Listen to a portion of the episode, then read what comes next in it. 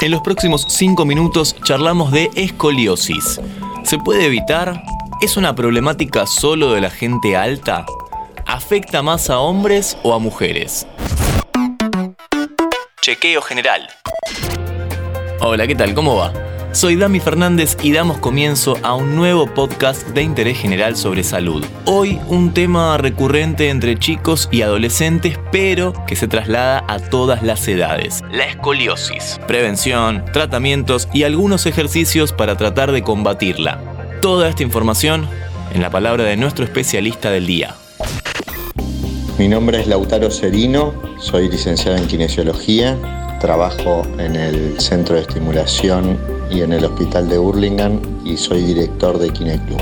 Y estoy formado en el método de cadenas musculares y articulares GDS que trata sobre la postura.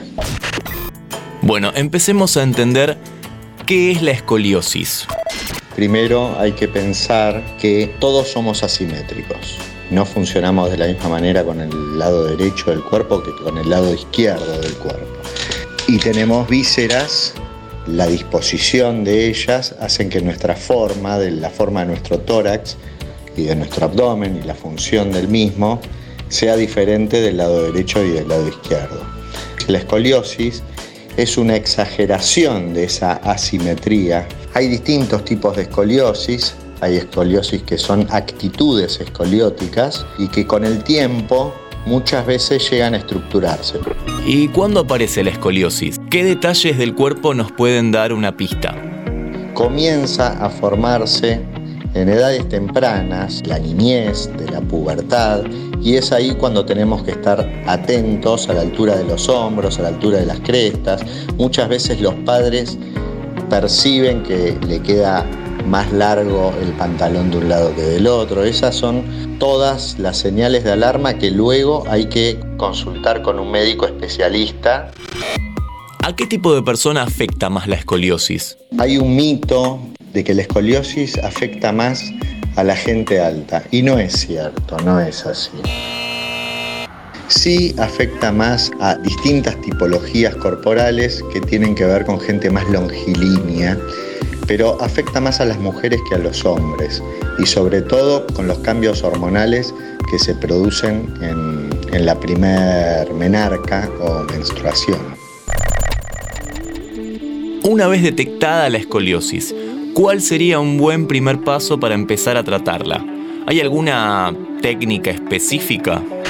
Hay mucha gente que trabaja sobre la postura, hay un método muy conocido que da muy buenos resultados, que es el método de RPG, que trabaja muy específicamente sobre las escoliosis y sería bueno que consulten a un kinesiólogo especializado en postura, en la reeducación de la postura, sea RPG o sea las técnicas de las cadenas musculares Busquet o GDS. Ya escuchaste tres técnicas que te ayudan y mucho a mejorar la escoliosis. Lautaro, ¿en qué puede derivar una escoliosis no atendida? En los casos severos, a la escoliosis muchas veces se les coloca un corset durante un cierto tiempo y muchas veces puede llegar a una cirugía. Como ya escuchamos, estas situaciones límites se pueden evitar. Hay técnicas específicas para trabajar la postura, pero siempre bajo la supervisión de un especialista y complementando con algo que nunca puede faltar. Todos estos tratamientos es muy importante hacerlos bajo la supervisión de un médico, que es quien deriva, quien manda los controles y mientras se hacen los tratamientos, son duraderos, sobre todo en esa adolescencia, hacer periódicamente controles radiológicos para evitar que esa desviación avance. Más allá de todo esto, es muy importante mantener la actividad física teniendo en cuenta los acortamientos y siguiendo los ejercicios específicos que indique el profesional. ¿Quedó alguna duda sobre cómo detectar y tratar la escoliosis de manera temprana? Nos lo explicó todo Lautaro Serino, que pasó 5 minutos por interés general. Antes de deslizar para continuar con tus podcasts favoritos, seguí a Interés General en nuestro perfil de Spotify.